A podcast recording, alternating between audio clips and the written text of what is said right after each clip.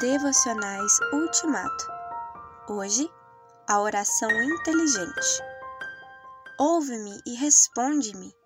Os meus pensamentos me perturbam e estou atordoado. Salmo 55, 2.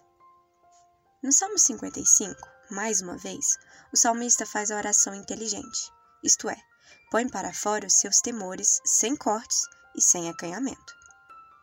Meus pensamentos me perturbam. Estou atordoado diante da gritaria dos ímpios. O meu coração está acelerado. Os pavores da morte me assaltam.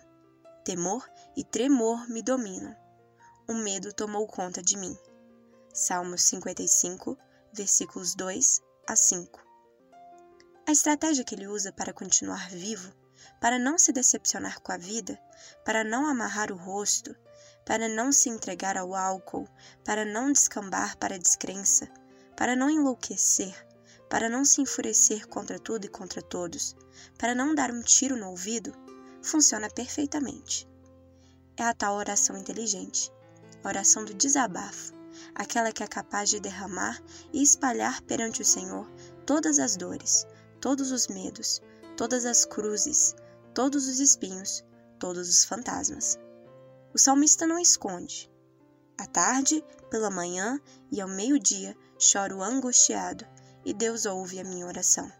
Salmo 55, 17. A oração inteligente dá tão certo que, depois de falar de si o tempo todo, o poeta interrompe bruscamente o seu discurso e dirige ao leitor a exortação. Entregue suas preocupações ao Senhor e Ele o susterá. Jamais permitirá que o justo venha cair. Salmo 55, 22.